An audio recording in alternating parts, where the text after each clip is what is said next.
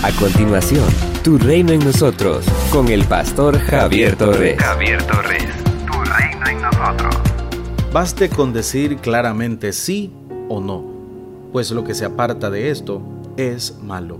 Mateo capítulo 5, versículo 37. Jesús comienza citando un texto de Levítico y otro de Números. No hagas promesas falsas en mi nombre, pues profanas el nombre de tu Dios. Levíticos capítulo 19, versículo 12.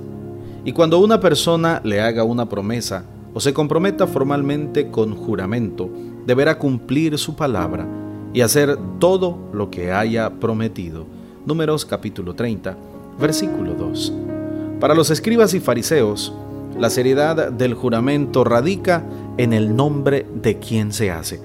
Por eso, si se hace en el nombre del Señor, ese juramento o voto es más comprometedor que si se hace por el templo, por la tierra, por Jerusalén o por la persona misma. De ahí que, para evitar mayores responsabilidades, juraban por cosas de menor importancia. El Señor dirá que todo juramento, aunque no mencione a Dios, compromete a quien lo hace. Si se jura por el cielo, debe reconocer que es el trono de Dios. Si se jura por la tierra, debe tenerse en cuenta que es el estrado de sus pies. Si se jura por Jerusalén, no se les debe olvidar que esta es la ciudad del gran rey.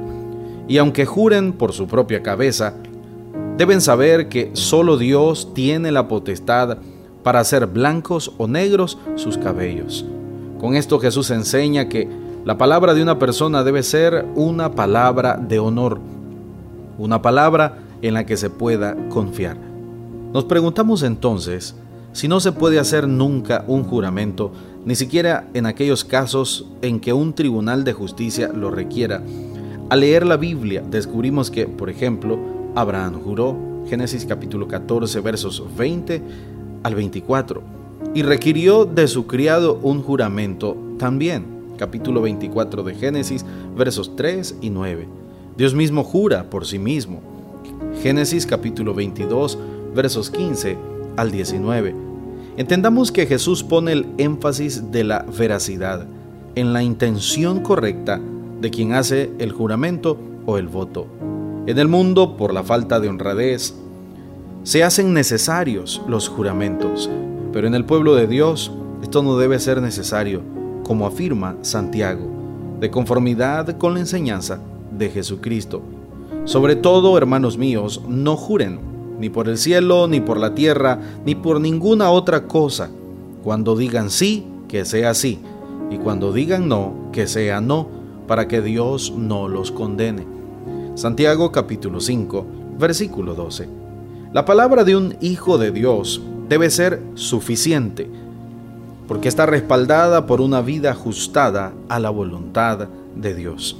Su pensamiento, su palabra y su acción deben glorificar al Señor siempre. Cuando permitimos que Dios gobierne nuestra vida, entonces todo en nosotros será luz y será verdad. Nuestra palabra tiene que ser una palabra de honor en la que se pueda confiar palabra de honor. Somos una iglesia llamada a establecer el reino de Jesucristo en Nicaragua. Nuestra misión es predicar las buenas nuevas de salvación a toda persona, evangelizando, discipulando y enviando para que sirva en el reino de Jesucristo. IRSA, transformando vidas.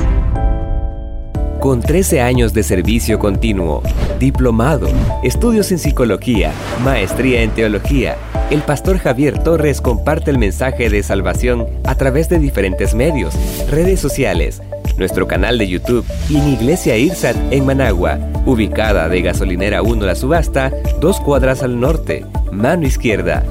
Si deseas esta reflexión diaria en tu celular, escríbenos al 8588 8888.